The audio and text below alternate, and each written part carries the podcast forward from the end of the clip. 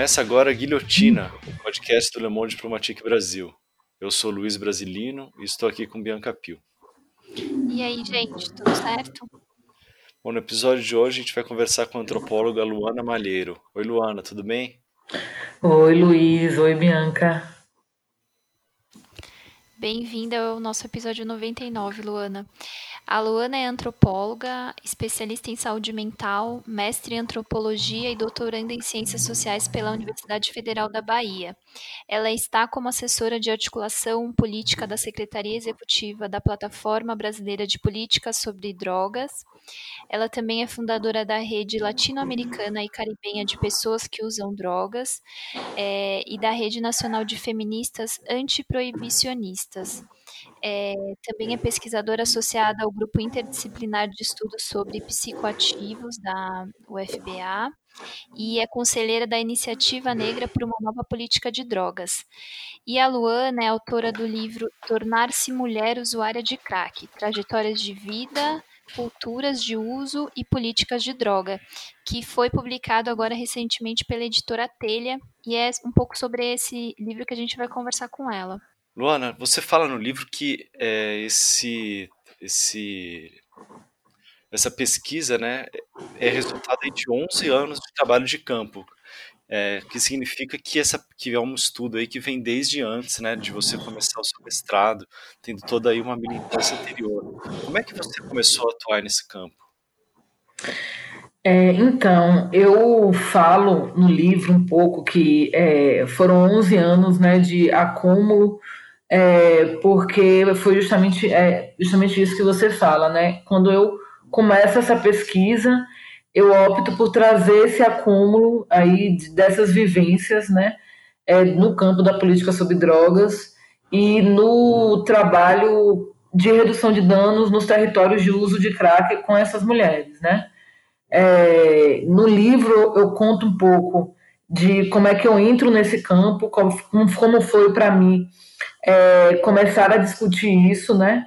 Então eu é, passo por um processo de internação involuntária é, na adolescência é, por uso de maconha e essa internação é, foi uma internação que é, acontece uma diversidade de violações de direitos dentro de, de, um, de um espaço de cuidado e tratamento e aí, a partir disso, dessa experiência, de, que para mim foi uma experiência de violação de direito, eu começo a entender, a buscar entender melhor é, o tema das drogas, é, o tabu que envolve o tema das drogas, né? É, por que, que alguns espaços, enfim, que deveriam cuidar, acabam violentando o direito das pessoas.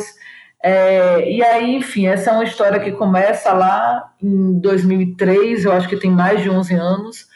É, e aí eu começo a tentar olhar é, para quais são as questões que envolvem essa política de drogas, né? entendendo aí que esse, essa temática ela estava no, nos diversos espaços da nossa sociedade, né? Então, o encontro com as mulheres ele acontece primeiro porque eu sou moradora do, do bairro do Centro Histórico, é, moro perto de espaços de, de morava, morava perto de espaços de uso de crack, de venda de crack, então é, me relacionava com essas mulheres e, é, enfim, percebia dentro do território como essas mulheres eram tratadas por serem usuárias de, de crack, por estarem em situação de rua. E aí o momento da, do mestrado foi o momento, então, que eu é, olho para essa temática dentro da perspectiva mais científica, né, da antropologia. É, e aí eu faço uma, um, um, trabalho de campo mais sistemático, é, em específico, com um universo de 20 mulheres, é, enfim, buscando aí é, responder a uma pergunta, né, que é basicamente como que as mulheres se tornam usuárias de crack, né? Como é que é esse, esse, esse percurso que essa mulher percorre, né? Como que ela, como que ela se encontra com o crack e desse encontro, o que é que faz com que esse uso vire um uso abusivo? Quais são as ferramentas que essa mulher usa para conseguir controlar o uso? Então foi um pouco a partir dessa questão que eu, que eu desenvolvo aí eu, essa pesquisa. E Luana, uma coisa que chama atenção para quem é, lê o livro é que você se refere às mulheres que participaram dessa pesquisa como parceiras e não como objeto de pesquisa, né? Eu queria que você contasse um pouco para a gente o, porquê essa opção. É, a gente entende que é, tem a ver com a sua militância, né, para além do seu trabalho de pesquisa, mas acho que seria interessante um pouco para mim problematizar isso. É, tem uma, um, incômodo que eu guardava quando eu li as pesquisas que falavam das pessoas que usavam crack de maneira geral. É, e aí tem um trabalho em específico, né, que ele é um trabalho que vai falar um pouco que as pessoas usuárias de crack não reivindicam uma identidade política, né? E aí eu comecei a, a perceber que alguns dos trabalhos é, não tratavam as pessoas que usavam drogas como produtoras de conhecimento também, né? É, e isso para mim era muito problemático, porque aí você percebia que eram conclusões científicas muito bem elaboradas, mas sem o devido diálogo com aquela população, né? Algumas pesquisas, inclusive, nem informavam as pessoas que elas estavam sendo investigadas, né? Então, tem um, um debate importante de ética é, nesse livro, né? De ética de pesquisa e de qual a importância, então, que a gente é, reserva é, a essas pessoas que a gente vai investigar, né? Então, no meu trabalho, é, eu debato isso com as mulheres, porque as mulheres fazem denúncias de outras pesquisas onde, é, onde elas se sentiram usadas, né? E elas é, acabam inventando narrativas, inventando histórias fictícias, é, justamente por não criar um vínculo de, um vínculo de confiança com a pessoa, a pessoa que pesquisa, né? Então eu debato muito isso no livro, essa relação que é uma relação de poder, quando você é, representa a universidade, quando você vai nesses espaços de uso, e é, a ideia é que é, enfim, a pesquisa ela possa ser um diálogo, uma conversa, que as pessoas elas consigam entender é, qual a participação delas naquele processo, né? Então, chamá-las de parceira de pesquisa teve esse sentido de apresentar essa parceria, né? Então, as questões de pesquisa foram debatidas com as companheiras e também parceira é uma categoria que as companheiras usam para se referir a outras companheiras da rua que estabelece um vínculo de confiança muito forte, né, ao longo de muitos anos. E eu acabei sendo chamada por elas de parceira, porque do universo das 20 mulheres, é, a mulher que eu, que eu tinha menos afinidade eu conhecia há cinco anos, né? Então, é, a gente pôde criar um espaço de troca, de conversa sobre os vários momentos da vida dessa mulher, né? É, o momento do parto, o momento que, que, que, se torna mãe, o momento que sai da rua. É, então, enfim, eu considero que esse é um debate central no livro, porque o esforço é, foi é, construir questões conjuntas, né? Assim, eu me lembro que quando eu fui para campo para fazer a investigação, a minha questão era outra, né? Eu estava querendo entender qual era a relação entre os serviços é, que atuavam na lógica da redução de danos é, com as pessoas que usavam crack nos territórios. Só que uma vez no território, as mulheres apresentaram uma outra demanda, né? Elas apresentaram uma demanda de falar sobre as violências que elas estavam sofrendo, né?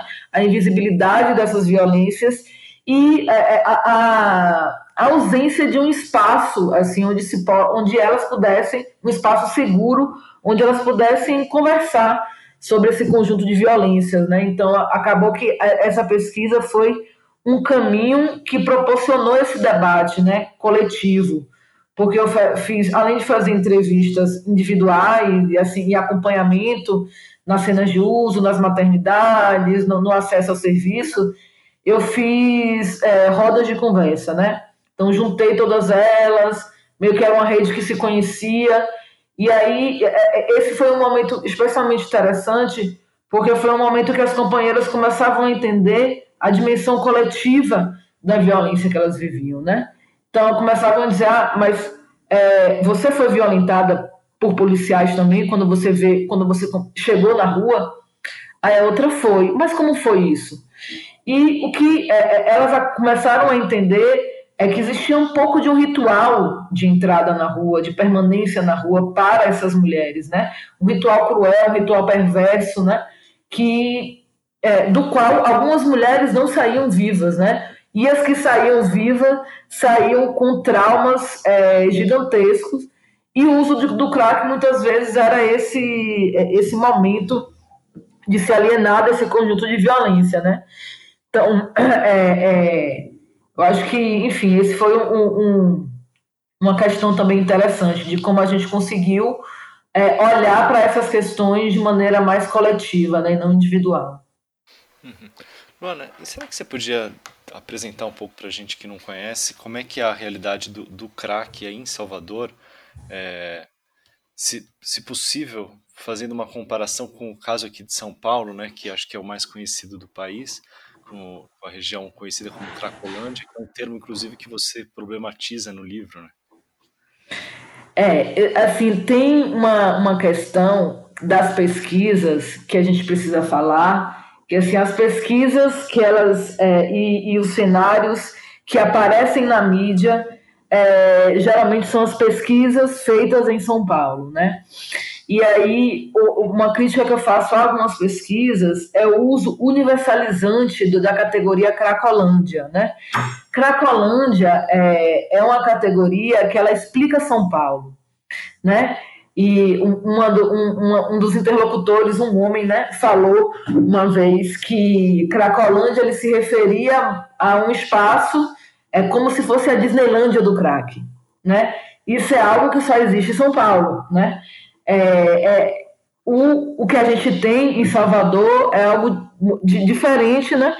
É, a gente tem cenas de uso, então espaços de uso público de crack é, com muito menos pessoas. É, o Centro Histórico de Salvador, que é o espaço onde eu pesquisei, que é um território que ele é um, um, um enfim, um, sítio histórico é um, um, espaço de turismo né, dessa cidade, é também um espaço onde concentra as maiores é, é, cenas de uso público e aberto de crack, né? Então, essas cenas, elas é, têm sido pouco descritas, e as pesquisas que descrevem é, é, essas cenas têm, é, enfim, têm aparecido pouco na mídia, né? Então, a gente fala um pouco no, no, livro de como, da importância da produção científica do Nordeste aparecer é, e da gente conseguir entender essas especificidades do Nordeste, né? A gente vive uma situação, de, se a gente for pegar todos os índices é, lá do IBGE, do IPEA, a gente vai entender que o Nordeste é a região do país que continua sendo uma região pobre, continua sendo uma região é, de produção de muita violência. É, a gente é, não tem aqui uma Rede Globo que está o tempo inteiro mostrando é, as violências que acontecem sistematicamente no território, como acontece na Cracolândia. Né? Eu acho que a gente. É, eu me lembro que em 2010 a gente apareceu, o, o território do Pelourinho apareceu como é, um território, apareceu na mídia dentro dessa perspectiva do uso de crack, né? É, mas as, a, todas as violências é, que essa população nesse território sofre são violências que não são tratadas nem pela mídia local, né? É, e aí um pouco desse esse livro fala um pouco dessa invisibilidade, da necessidade de a gente olhar para outras regiões do país que vivem essa situação é, e da gente conseguir produzir política pública a partir dessas especificidades, né?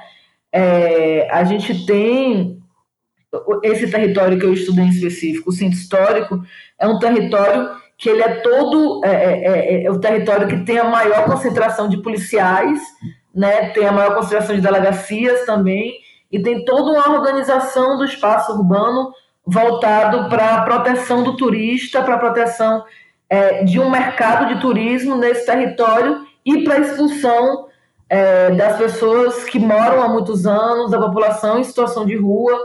É, então você tem aí a junção de uma política patrimonial junto com a política de segurança pública que tem produzido aí um, um, um conjunto de violações de direito, né?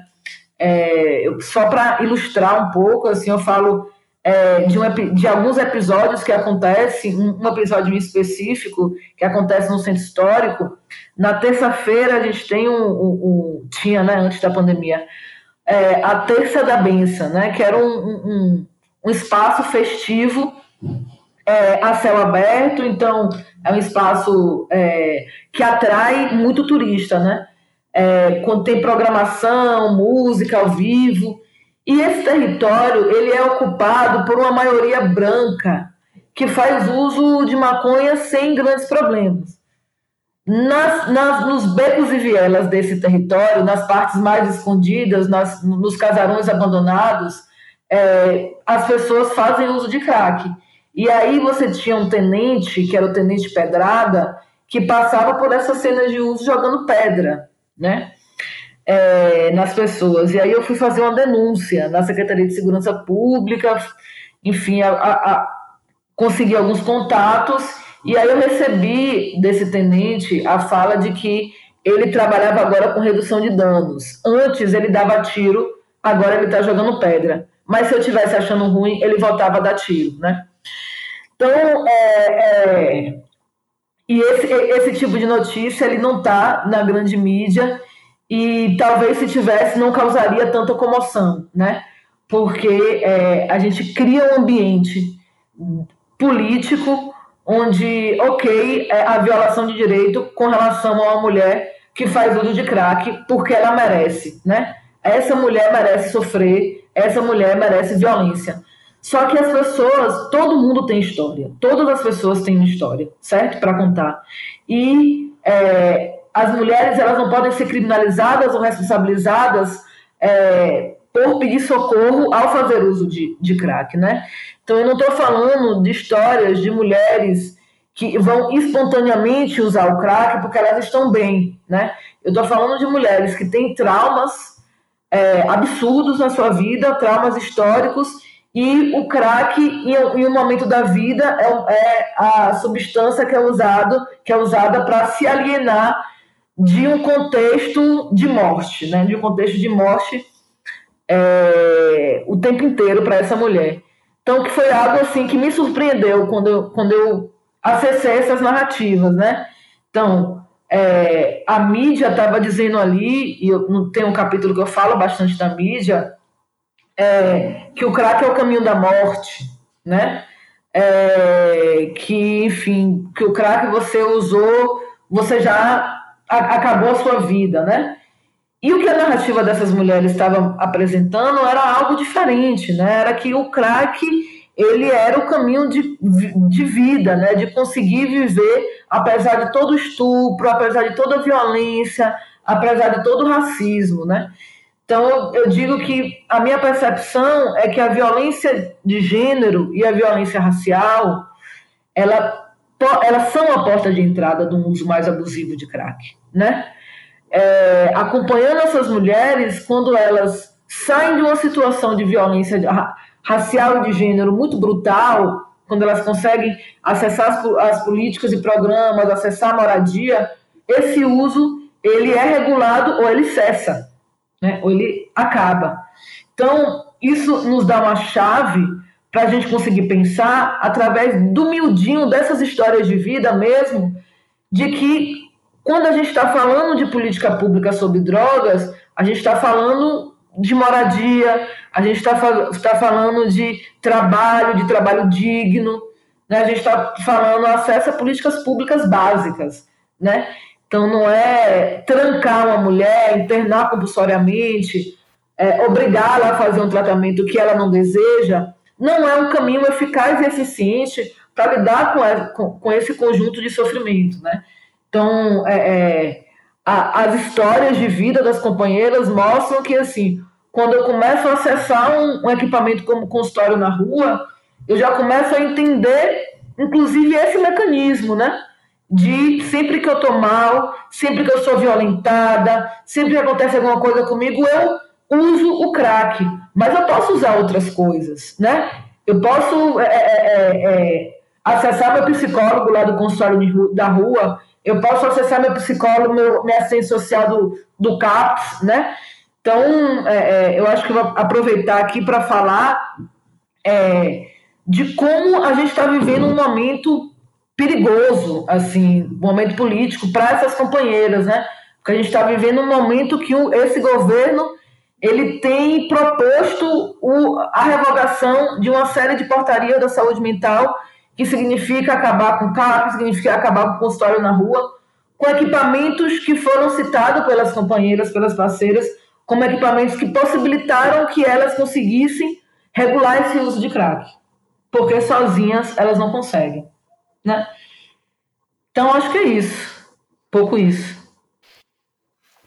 Sim, é, Luana, e você pesquisou as mulheres, né? Eu queria saber por que, que você decidiu pesquisar né, especificamente as mulheres e também pedir para você é, descrever como é que é a presença feminina aí nesses lugares, né?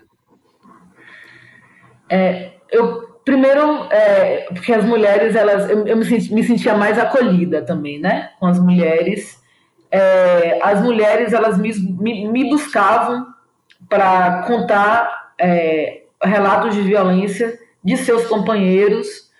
É, e aí eu assim tinha eu tinha que optar né naquele momento. Ou eu é, dava conta da narrativa que era trazida pelas mulheres é, ou eu é, dava conta do, do, do, contexto trazido pelos homens né? É, porque o que eu comecei a entender? Que as mulheres elas precisavam então de um espaço seguro para fazer essas narrativas, né? E aí a gente começa a fazer essas conversas é, longe dos parceiros e aí a violência é, é, de gênero ela, ela começava a aparecer, né? É, e aí essa opção ela veio é, muito é, pelo que o campo me apresentou de demanda, sim, o que o território me apresentou de demanda, um pouco do que eu estava vendo de vazio dentro da literatura científica. É, e eu acho que tem, uma, tem uma, uma coisa que é tratado também pelas pesquisas de maneira geral, pesquisas em saúde pública. As mulheres elas são quantitativamente, é, elas, elas, têm uma, elas, elas estão em menos é, quantidade do que os homens na rua, certo?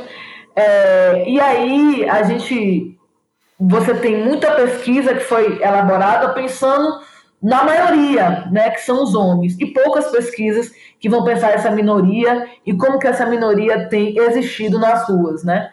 Então, é, eu fui um pouco por essa linha, meio nesse sentido.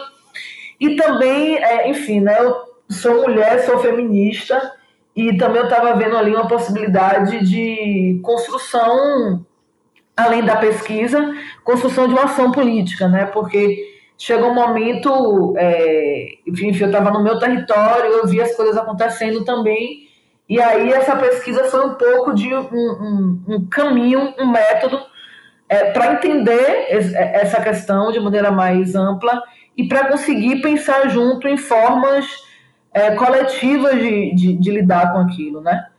É, a gente no meio da pesquisa a gente constituiu um grupo é, que se reunia na sede do movimento Pop Rua, movimento de população em situação de rua, com a ajuda e o suporte da Maria Lúcia Pereira, que não está mais viva, que foi quem fundou é, o, o movimento Pop Rua. E aí, nesse espaço, a gente consegue, então, construir assim, é, essa ideia de que, olha, você apanha do seu marido, mas a culpa não é sua. A culpa não é de você é, ser uma usuária de crack, né? Porque é, as mulheres chegavam muito com essa, com essa narrativa, né? Não, eu fui espancada, eu fui humilhada, mas eu, eu, eu mereço porque eu sou usuária de crack. Né? E aí você virar usuária de crack, você, é, é, é enfim, é passível a sofrer qualquer tipo de violação e violência. E aí, é, é, uma parte, que, que é uma parte que, eu, que eu, a parte final do livro é, é um pouco dessa, dessa estratégia coletiva de construção dessas ferramentas de, enfim, de resposta, né?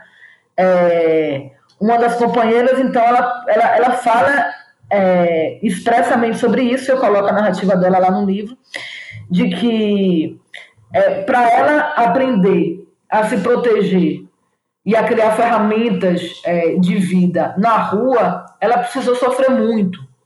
Algumas morreram, né?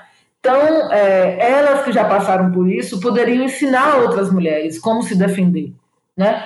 É, e a gente poderia fazer isso a partir de um coletivo. E aí a gente construiu um grupo, que é a RINFA, o núcleo local da RINFA, onde a gente trabalhava um pouco essas questões, né?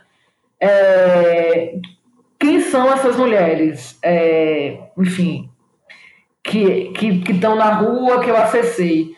É, são, essas são mulheres majoritariamente negras, todas é, se autodeclararam enquanto mulheres negras, é, com histórico, 80% dessas mulheres foram violentadas na infância, é, motivo pelo qual elas saem da, de suas casas e vão morar nas ruas, numa estratégia de socorro mesmo, para conseguir construir uma outra, um outro vínculo familiar e curar esse trauma, né? É, enfim, são mulheres que elaboram uma série de estratégias para se manter viva na rua. É, então, tem a performance masculinizada. Então, muitas mulheres, mesmo não sendo lésbicas ou é, não gostando de uma performance mais corporal, mais masculinizadas, entendem que essa performance protege das violências na rua. É, a, o próprio uso de crack na rua, né, para deixar alerta, para não deixar dormir, porque se dorme e não tem outra companheira do lado, a violência sexual ela é certa, né? É... Enfim, eu acho que um pouco, e eu acho que a estratégia é, principal foi essa transformação dessa, é, desse conjunto de narrativas em um caminho de mobilização política, né? É, de entender que o, o, o que é o patriarcado, de entender o que é o machismo, é, como é que o machismo age, de entender o que é o racismo. Então, todos esses momentos, assim, foram momentos que é, um pouco foi um momento de reflexão coletiva e foi um momento onde as mulheres elas conseguiam se reposicionar, certo? É, eu vou dar, citar um exemplo aqui. É, é, algumas companheiras tiveram seus filhos retirados na, mater, na maternidade, certo? Por fazerem uso de crack. Esse é um episódio que causava um sofrimento absurdo nessas mulheres. Porque a gestação é justamente o momento em que elas mais se organizam, em que elas diminuem o uso de crack, em que elas acessam o serviço, em que elas conseguem aí elaborar uma estratégia de autocuidado. E aí é o momento onde é, acontece o fluxo de retirada, essa criança ela é abrigada, é, é, porque a mãe é usuária de crack. Inclusive, essa é uma ação que ela é ilegal, apesar de acontecer com bastante frequência. Essa mulher sai da maternidade, essa mulher está no puerpério, essa mulher sai com um vazio enorme. Ela sai sem seu filho. Né? O seu filho é abrigado, ela não consegue reaver a guarda do seu filho. Né? Então, é, é, ela, essa mulher, ela não chega com um sofrimento muito grande, com o uso de crack muito intenso para poder lidar com esse sofrimento e com a narrativa. É, eu acho que eu mereci. A culpa foi minha. Aí a culpa materna, né? Que é impregnada na nossa sociedade. A culpa foi minha porque eu uso crack. Mas espera aí, como é que foi que você começou usando crack? Como é que essa história começou? E aí a gente ia e entendia junto como que essa história tinha começado. E a gente conseguia reposicionar esse sofrimento, né? Então não é porque você faz. A gente tem outras mulheres que fazem uso de drogas, né? E que não são, não têm os seus filhos retirados, né? Então essa é uma questão que ela é maior do que você, né? A responsabilidade não pode recair em cima de você. Então um pouco isso, né? Acho que a pesquisa levou aí, caminhou para esse para essa reflexão que tanto enfim, me transformou, é, como transformou também a vida das pessoas que estavam naquele contexto. A gente está junto até hoje, a gente é, toca aí é, é esse coletivo até hoje, é, trazendo sempre reflexões sobre a política de drogas, é, entendendo que, enfim, a polícia não pode invadir sua casa, é, mesmo você morando numa ocupação, ameaçar tirar seu filho, é, porque você faz uso de maconha. Então, todas essas reflexões que aparecem no livro, assim, são reflexões que meio que ajudaram a construir essa ação política maior, né, da rifa. E Luana, eu queria justamente falar um pouco é, desse começo do uso, né? Porque para o senso comum é justamente o vício nas drogas que acabam levando essas mulheres para as ruas, né? Mas entre as histórias é, das suas parceiras de, de, pesquisa e como você acabou de falar também na pergunta anterior, várias, várias delas relataram que o motivo foi outro. Elas foram para a rua por conta de, de violência sexual. Então eu queria que você comentasse um pouco sobre isso, né? Essa, essa ida para as ruas para as mulheres. Muitas vezes é, a motivação é completamente diferente da do, dos homens, né? Sim, é, é, foi um dado também que eu me surpreendi, né? Assim, a gente é, não imagina, né? É, assim, o, o que faz com que as mulheres ocupem as ruas, né?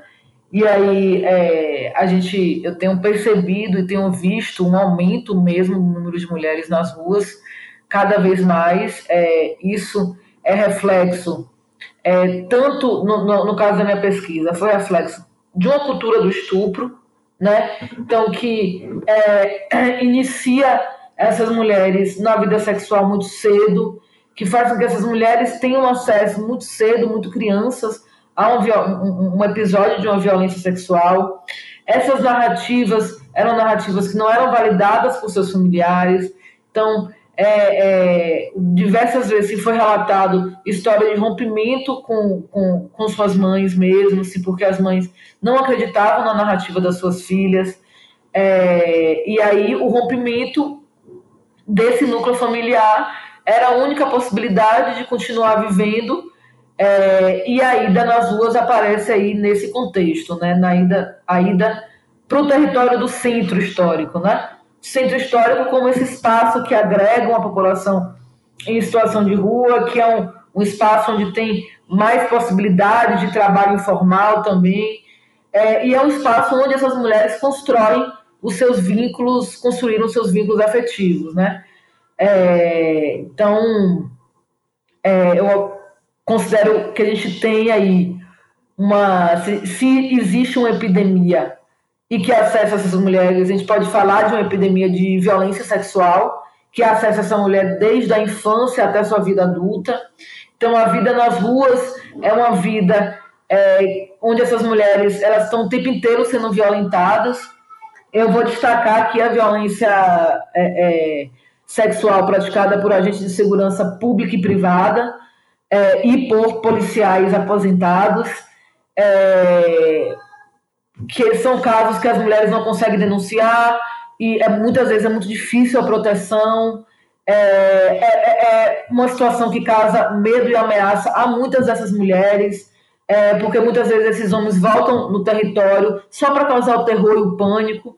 E essa não deveria ser a atuação da nossa segurança pública. A gente sabe né? que a segurança pública não, tá, não, não, não pode estar a serviço da morte da nossa população, né? Da, do, do, da, do, do, desse acesso aí a um episódio tão violento. Então a gente tem casos é, de, de, de estupro coletivo, né? feito por um conjunto de policiais, de um estupro que ele tem um teor de um ódio racial, né? Porque são proferidas categorias de ódio racial com relação a essas mulheres. Então, para uma mulher se refazer depois de um episódio desse é muito difícil e não, é, é não existe um espaço é, seguro onde essa mulher vá denunciar essa violência, certo?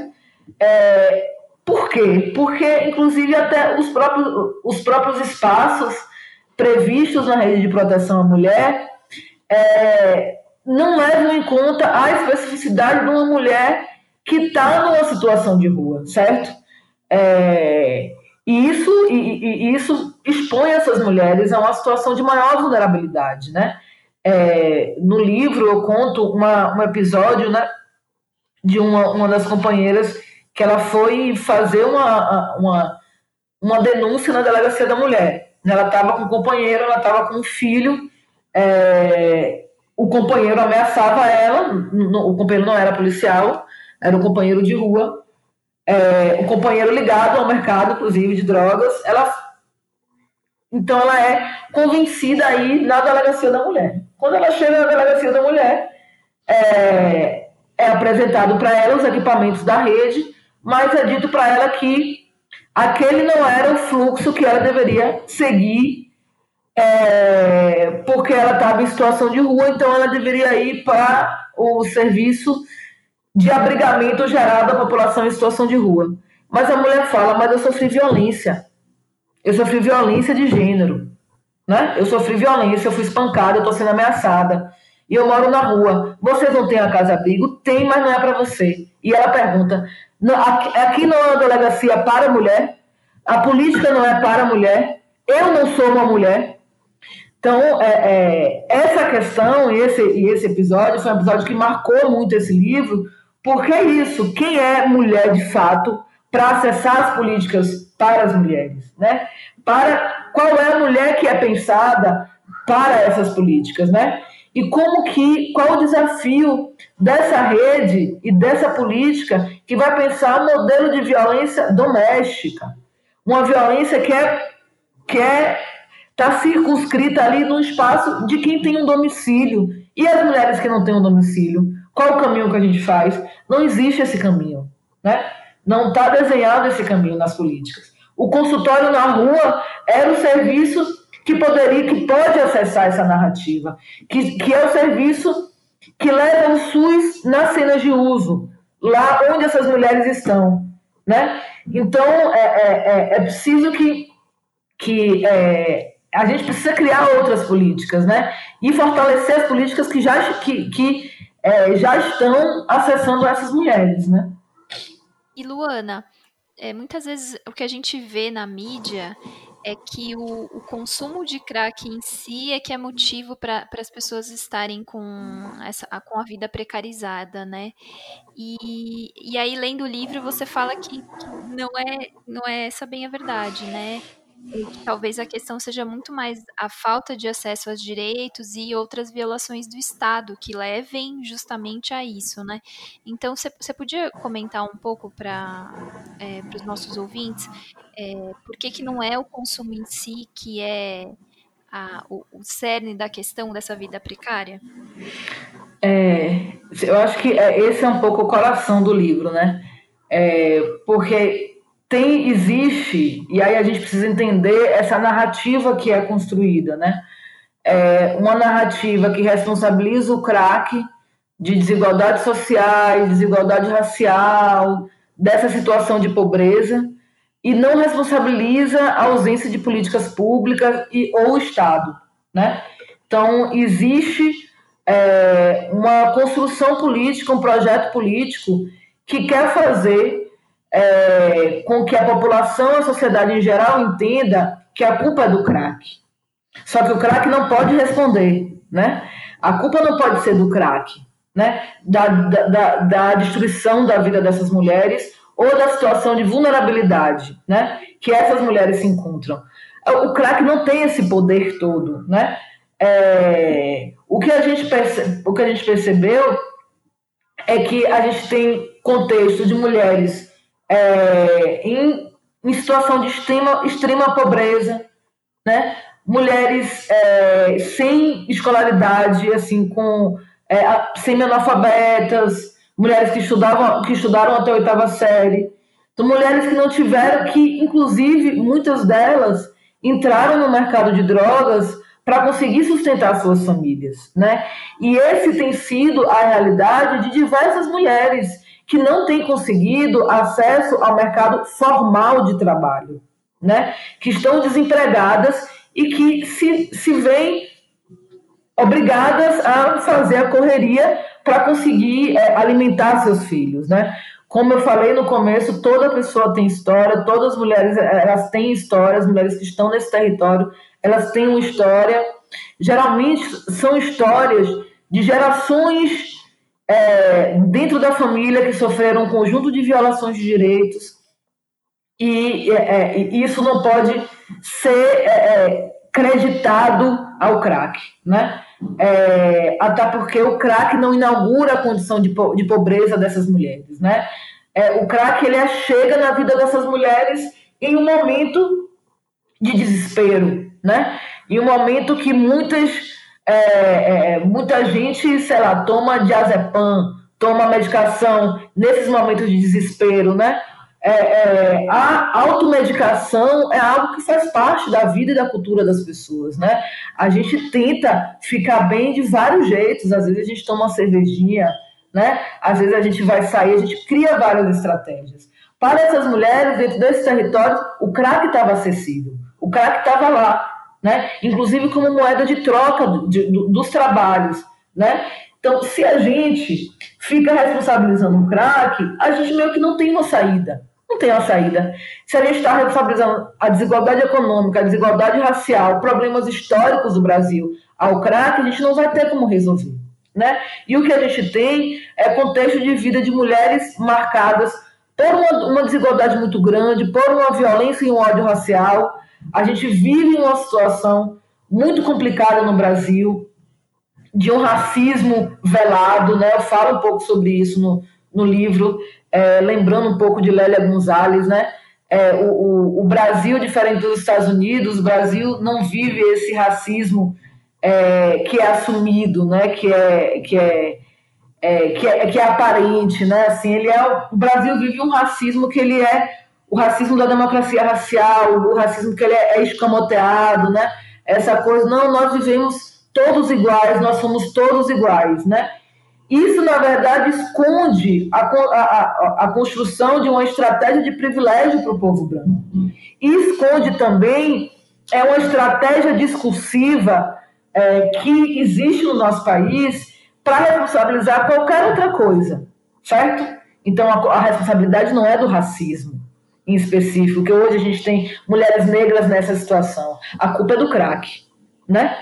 como é, é, também aconteceu nos Estados Unidos, na chamada epidemia do crack, que aconteceu nos Estados Unidos, também no momento de pobreza extrema, no momento de diminuição do estado do bem-estar social, de diminuição das políticas é, para populações pobres.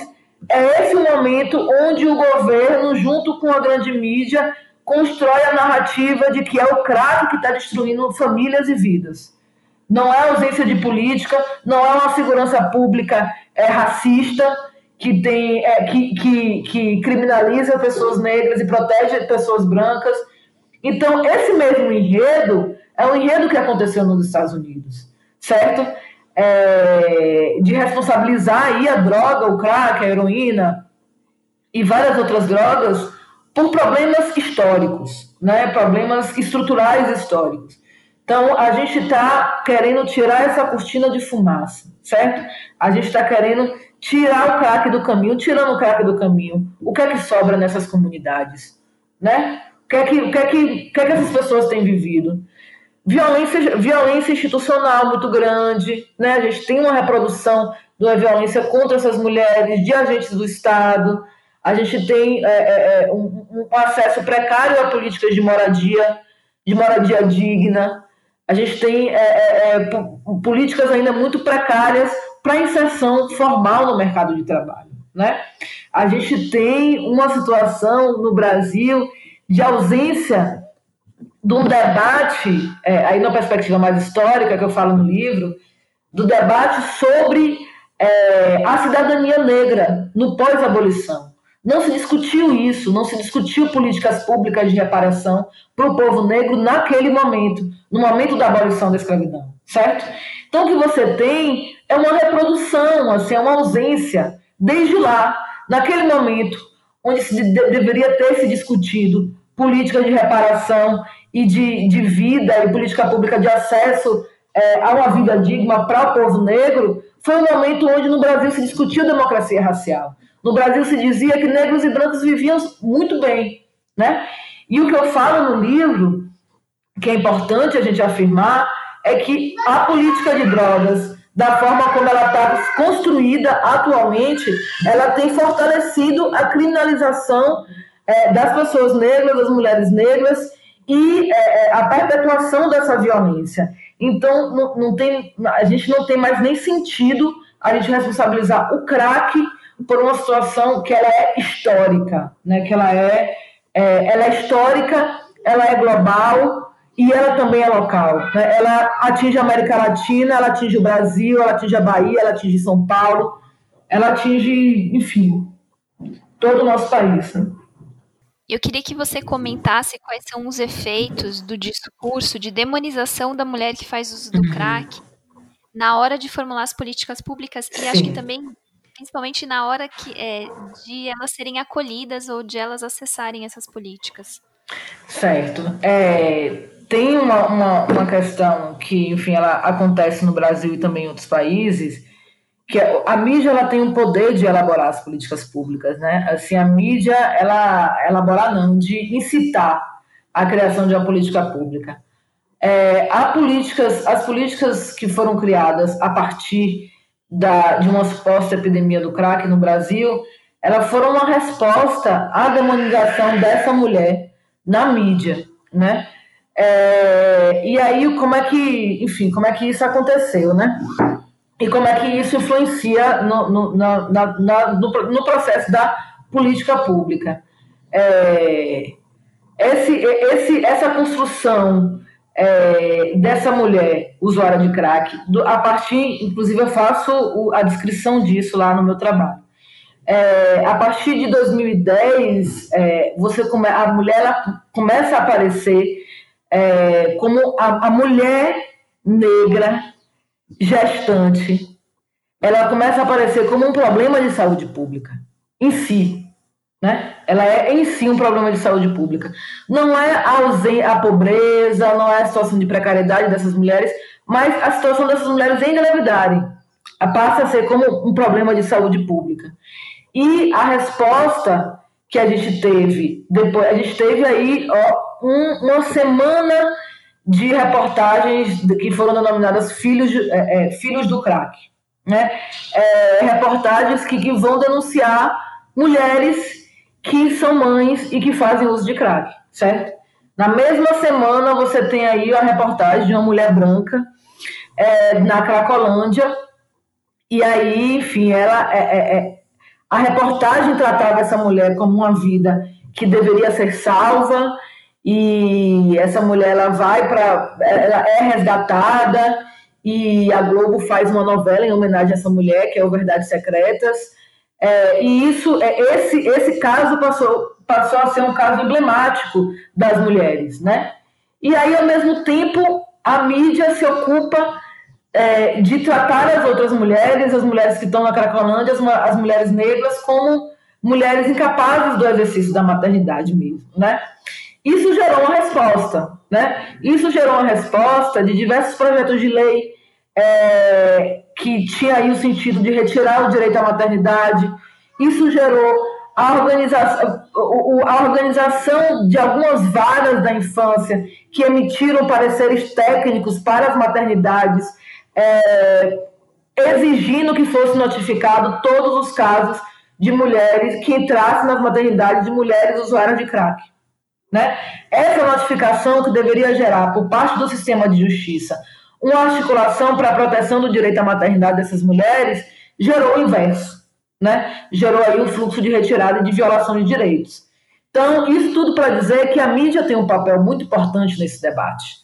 Muito importante. O nosso governo, ele respondeu, o governo brasileiro, ele respondeu ao apelo da mídia.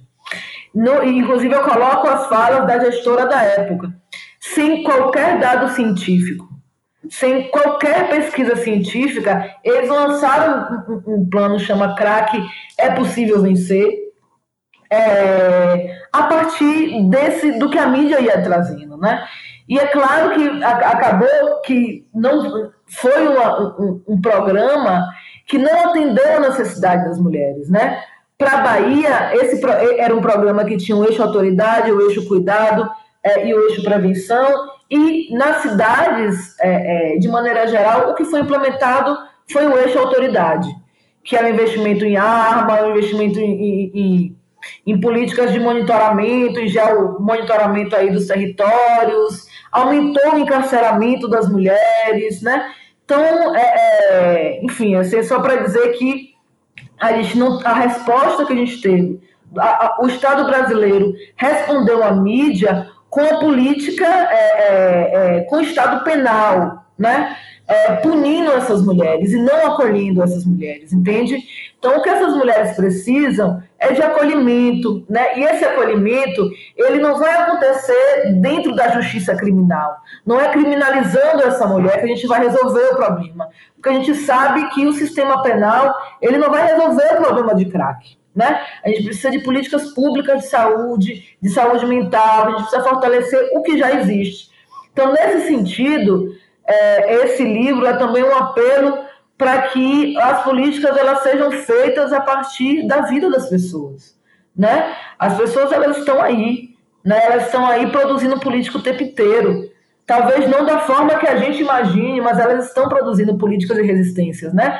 Quando elas estão no território existindo e resistindo a uma política genocida, a uma polícia de morte, a uma polícia que violenta, a um, a, a, a um conjunto de agentes de segurança privada que também violenta, essas mulheres estão construindo estratégias de cuidado. Mas elas não podem construir sozinha. O Estado brasileiro tem uma responsabilidade nisso.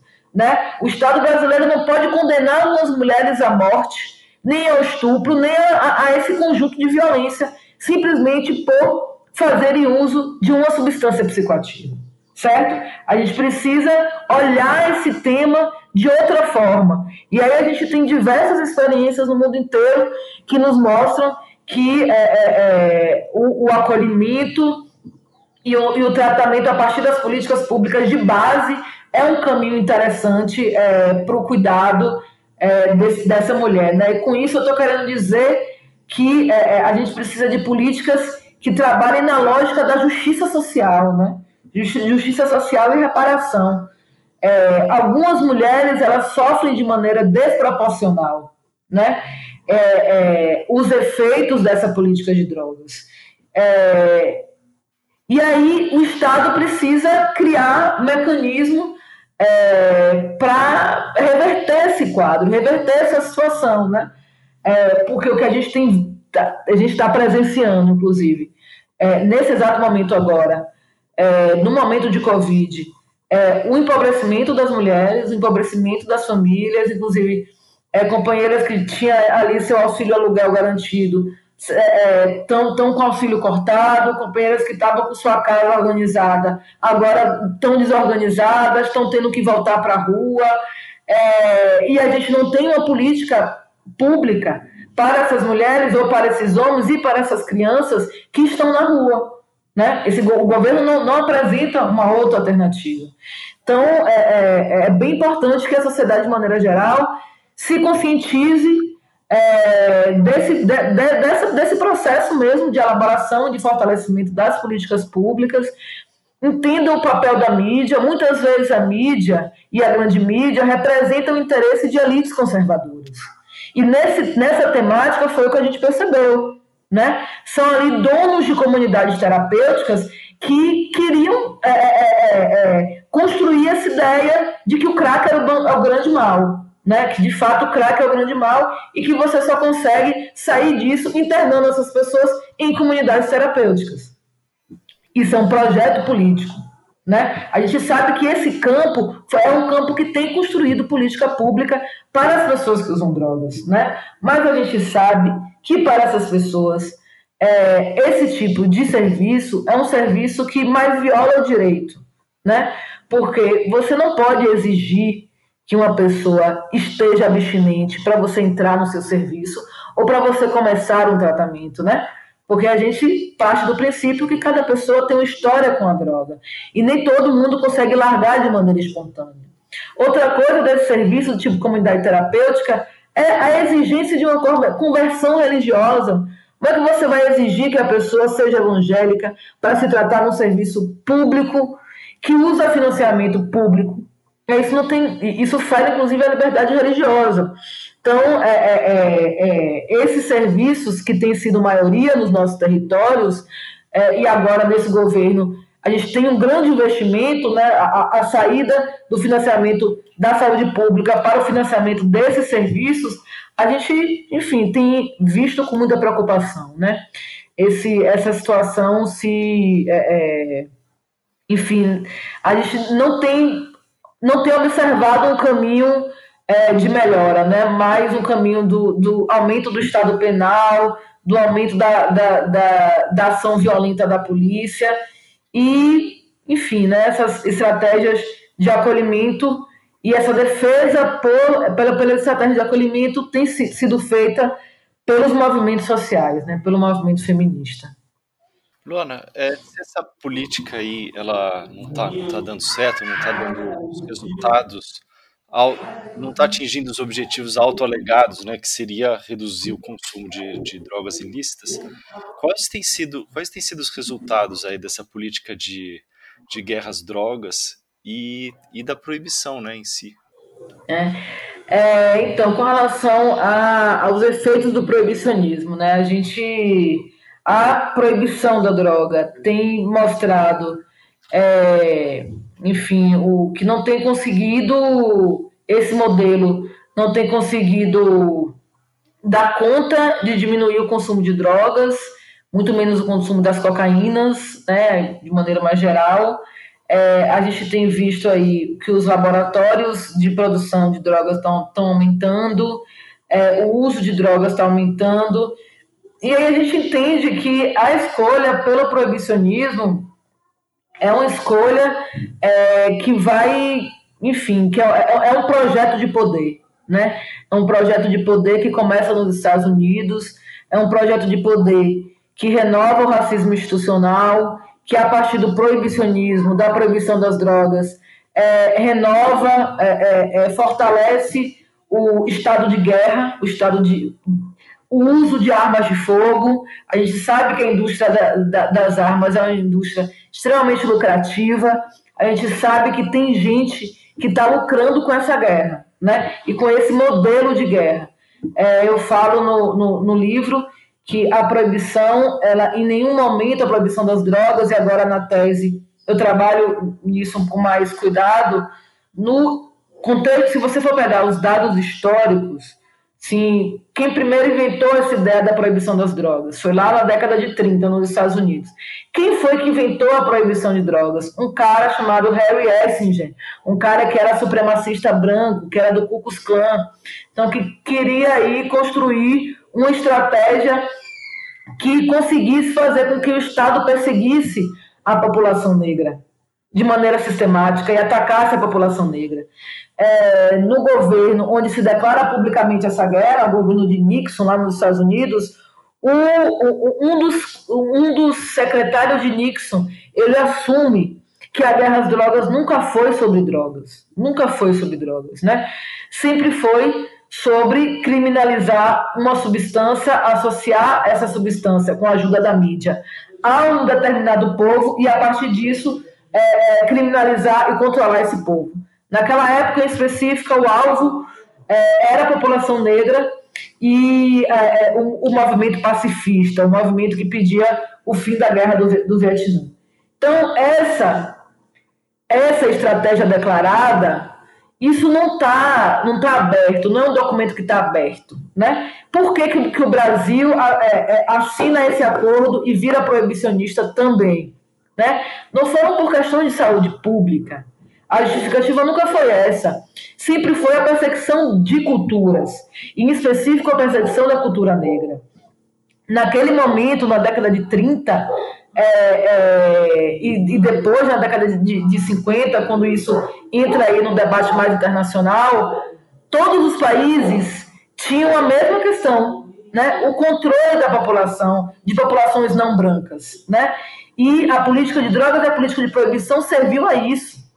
Se, o, o, o, o que se discutia é, para se inventar esse modelo de proibição é, não era é, é, argumentos com base é, em dados científicos, né? Mas eram é, é, mentiras que eram criadas, tipo o homem, o homem negro usa cocaína para estuprar a mulher branca. Então a gente precisa criar uma lei para proibir essa substância e entendeu? Então eram a partir dessas fantasias que foram criadas. Então é bom a gente falar desse momento para entender como que o proibicionismo ele surge, como que ele surgiu e qual é o uso que ele vai ter, né? É, e o uso que ele vai ter em, em, em, diversos espaços. Hoje o proibicionismo ele é essa política que destrói diversas culturas, né? Que criminalizou a substância como a maconha, que é usada é, pela cultura negra, que criminaliza a, as folhas de coca, que é usado aí que pela cultura milenar andina, né, pela cultura dos povos originários. Então, é, o proibicionismo tem servido para a perseguição de um povo, não tem servido para a manutenção da saúde de ninguém, tem servido para a manutenção do privilégio do povo branco. Então, veja, você tem, é, em qualquer lugar que você vá, entende? Você tem uma estrutura que é criada para proteger determinada população e para criminalizar outras, né? A gente sabe que a proibição da droga, ele gera, ele cria o tráfico de drogas. Se não existisse proibição, não existia tráfico de drogas. O Estado brasileiro precisa é, é, quando a gente fala que é importante regular e regulamentar todas as drogas consideradas ilícitas, é dizer que o Estado brasileiro precisa criar agências e mecanismos de controle, como no Uruguai criou-se. Né? Dentro da estrutura do Estado, a gente não pode deixar que a milícia, junto com o, o mercado de drogas e junto com, polícia, com, a, com a polícia, faça essa regulação, porque a gente sabe o que acontece. No meu território, no meu território, para o mercado de, de crack existir, existe uma cota mensal que é dado para os policiais. Então, esse é um sistema que ele permite é, a, a, corrupção do, da, da, de agentes da segurança pública, porque ele dá um alto poder para agentes da segurança pública, certo? Então, o, a proibição, ela produz um conjunto de danos. E aí eu acho que vai ter um momento da nossa história eu, pelo menos eu confio nisso, né? Onde a gente vai olhar para o absurdo que a gente está vivendo e que famílias inteiras viveram e vai dizer como que a gente deixou isso, né? Como que a gente deixou o Estado brasileiro fazer o que fez com Cláudia Ferreira, né? Arrastar o corpo de uma mulher negra no, na rua, né? Como que a gente deixa as crianças morrerem do jeito que elas estão morrendo, brincando na porta de suas casas, né? sendo crianças em suas comunidades. Essas crianças elas não podem morrer porque existe o, o mercado de drogas em suas comunidades. Todas essas tecnologias de morte foram criadas lá na década de 30 nos Estados Unidos. Entrar numa comunidade e a, a, a, entrar numa comunidade negra atirando é uma estratégia criada lá em 30. E, é, é, colocar droga na mochila de militantes, de, de lideranças negras, era algo que acontecia, é, foi uma formulação feita por políticos lá na década de 30. Isso era uma estratégia que hoje as, a, a, polícia reproduz sem qualquer crítica, né? E aí eu não estou com essa, com essa fala responsabilizando unicamente a polícia, né? Porque é, a gente sabe que quem criou a guerra, quem criou esse pacto, não, não é quem está na base, né? É quem pensou essa grande política global, né? Que hoje faz com que o Brasil seja um dos signatários e tenha que reproduzir aí essa perspectiva de guerra, do inimigo comum. E aí você cria um ambiente que coloca o Estado em guerra contra a sua população, né? É, e aí o que a gente tem nas populações negras é, e pobres é, é esse estado de terror.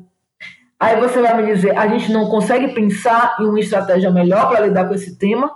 A gente consegue. O que, é que a gente não consegue mais é ver criança morrendo. É ver famílias negras inteiras sendo, sendo destruídas, né? É ver o aumento do encarceramento só de uma população. É ver que você tem aí os, o, a, o povo branco que nunca vai ser considerado traficante. Nunca vai ser considerado traficante. Mas o povo negro, sem ter droga nenhuma, é considerado traficante. E, é, e, e, e vai para o carceramento, entende? Então, é, é, é no capítulo 2 eu faço um pouco dessa reflexão é, mais estrutural também, para a gente não pensar que é, essa questão ela, a gente resolve aí nesse miúdo também, né? Da vida da mulher, responsabilizando essa mulher, o, o, uso desse crack, né? O crack, ele foi uma substância, inclusive, criada pelo proibicionismo, certo?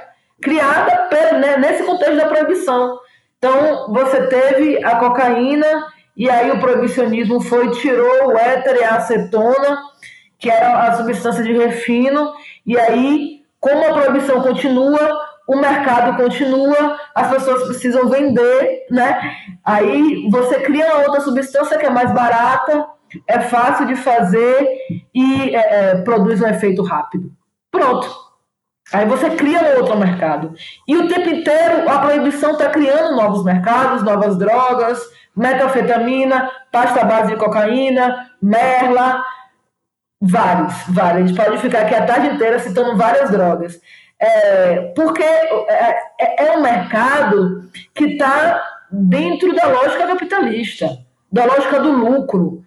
É, só que nesse contexto não existe nenhum tipo de regulação, nenhum imposto, nada, nada. A regulação quem faz são as milícias, são é, é o mercado. E aí a gente entende que essa não é, é enfim, a melhor, o melhor caminho, é, porque numa guerra, a gente sabe disso, né? Numa guerra, em qualquer guerra, é o corpo da mulher que, que, que tomba, né? E não é de qualquer mulher, são das mulheres negras, mulheres pobres, mulheres indígenas, mulheres ciganas, mulheres é, cultivadoras, cultivadoras de folhas de coca lá no, no, no, na Bolívia. Então, um pouco isso, assim.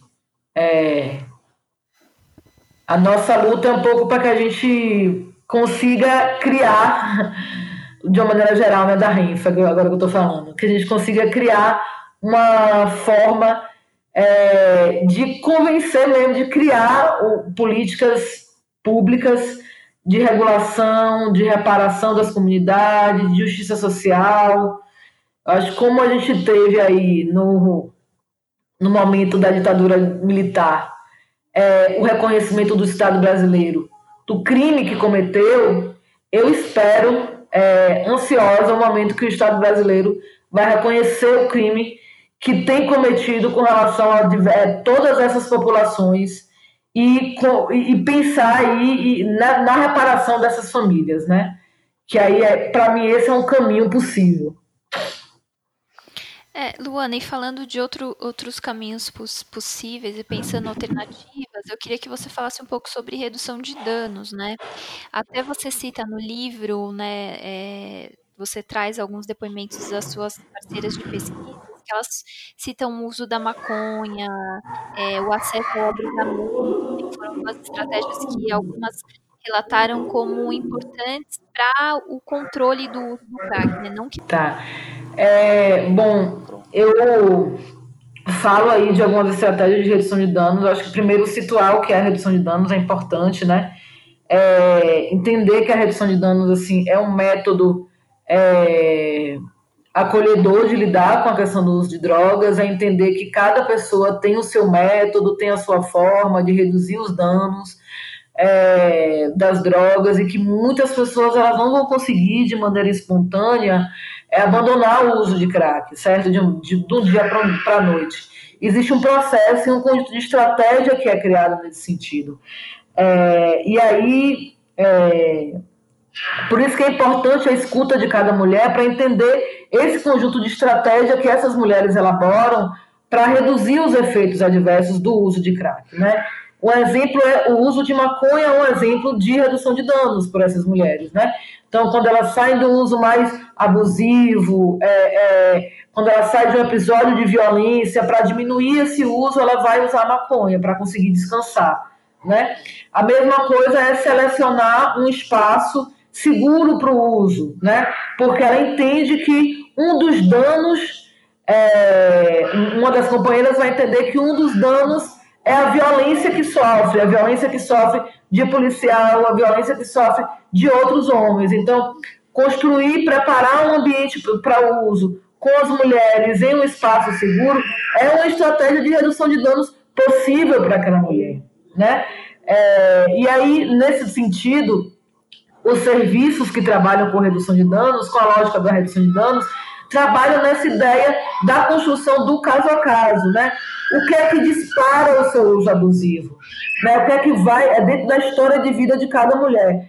É, não, eu quando eu vejo, quando eu me encontro, quando eu lembro do meu marido abusivo, eu entro no uso no, no, no, no consumo abusivo. Quando eu me relaciono com meu marido, eu entro no uso abusivo. É, e aí, qual é a estratégia que a gente pode pensar nesse sentido? E aí, é a, quem vai lhe dar essa estratégia, né, você sendo um redutor de danos, é a própria mulher, né? Porque a ideia é que vocês possam refletir juntos, né? Então, qual seria a melhor estratégia? Evitar usar junto com esse companheiro, né? Aí eu, eu conto a história de uma mulher né, no livro que ela sai do uso é, é, abusivo, que ela consegue controlar o uso quando ela sai da relação abusiva, que ela começa a entender, inclusive, que muito dos efeitos do crack, a aceleração, a ansiedade que ela achava que era efeito do crack, na verdade era efeito do medo, do pânico que ela tinha de mais uma vez apanhar é, é, daquele do, do, do, seu marido, né? Então ela constrói uma estratégia, ela prepara a casa, ela coloca o filho para dormir, ela tem uma, um, um quartinho preparado para isso, e aí ela vai reduzindo os danos desse uso, né? Ela fazia um uso abusivo, que era um uso prejudicial, aí ela vai diminuindo, é, vai regulando, vai controlando o seu uso até chegar no objetivo que ela quer, que é o, pode ser o não uso ou pode ser o uso controlado, né? Mas eu acho que é importante a gente falar da redução de danos para dizer assim, o caminho quem vai escolher é cada um, né? O caminho quem vai escolher é cada, cada sujeito. E aí a reflexão desse conjunto de danos também é cada um que vai pensar. É, Para muitas mulheres, é, o, o, o, gatilho do uso vem muito a partir é, da, de uma violência, né? da violência de estar na rua. Então, como que em cada, em cada situação essa mulher tem a possibilidade de criar estratégias? Como que essa mulher pode criar estratégia sem recurso?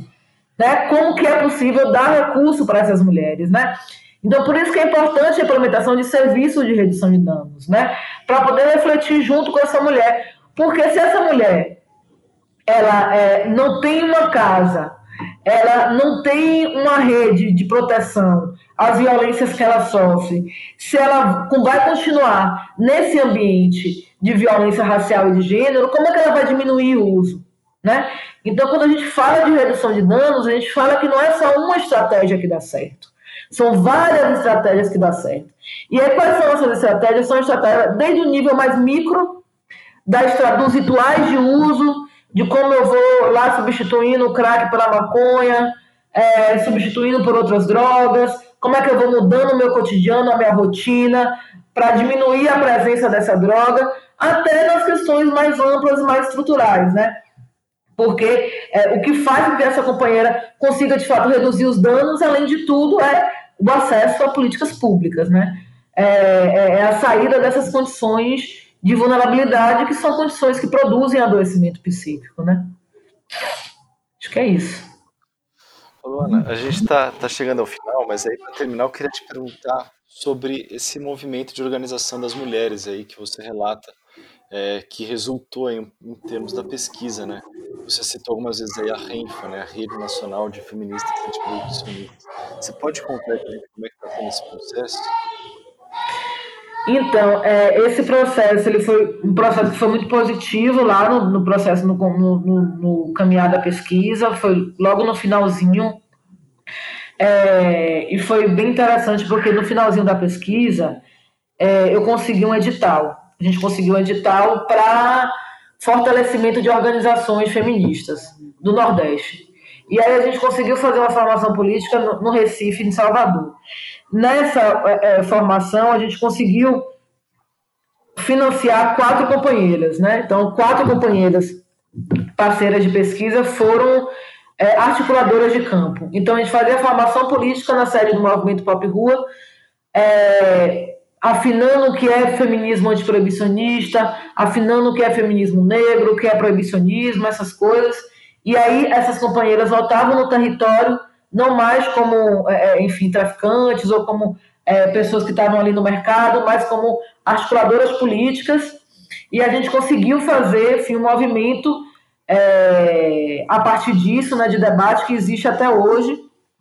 É, a gente tem algumas, é, a gente tem muitas companheiras que estão com, conosco até hoje. É, e aí a gente tem, enfim, nessa ideia de que a gente tem produzido é, a nossa militância, a nossa agenda política a partir do que as companheiras têm trazido, as companheiras que são sobreviventes desse modelo de guerra, né?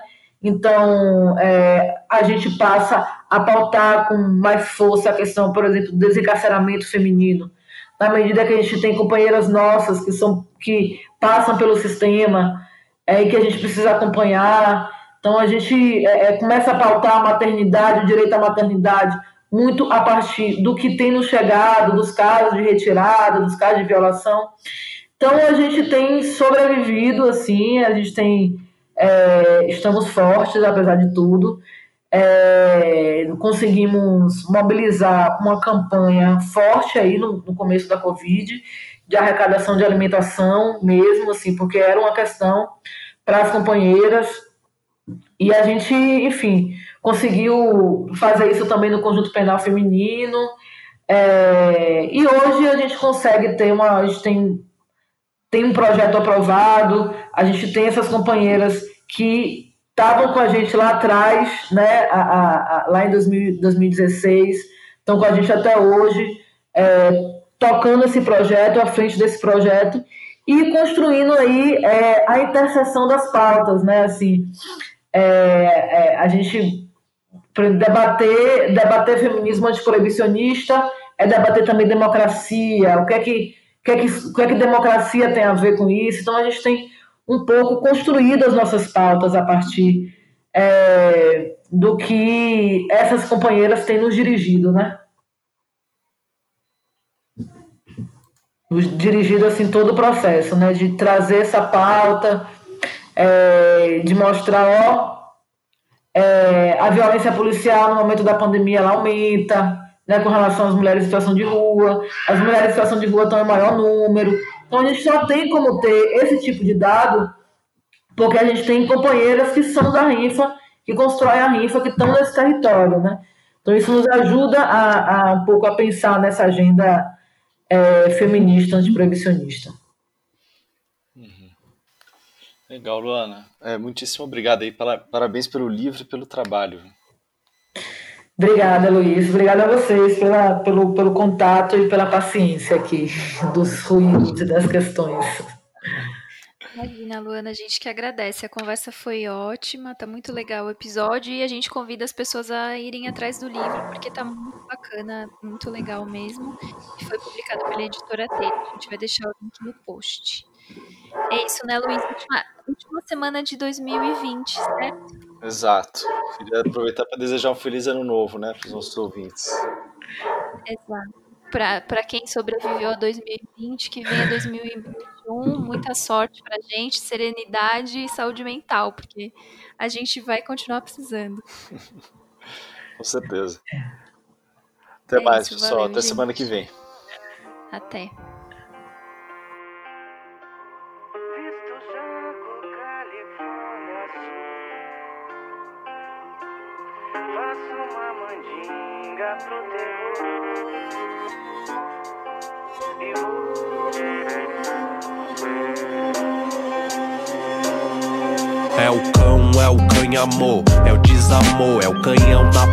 De quem tanto se humilhou.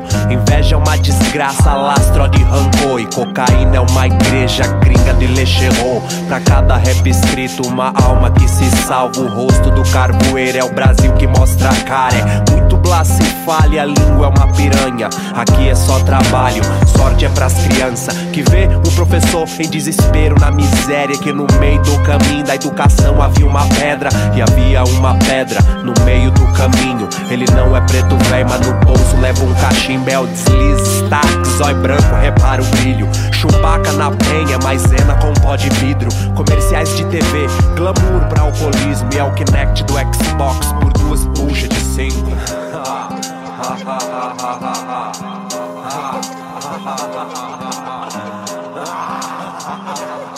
Chega a rir de nervoso, comédia faz chorar.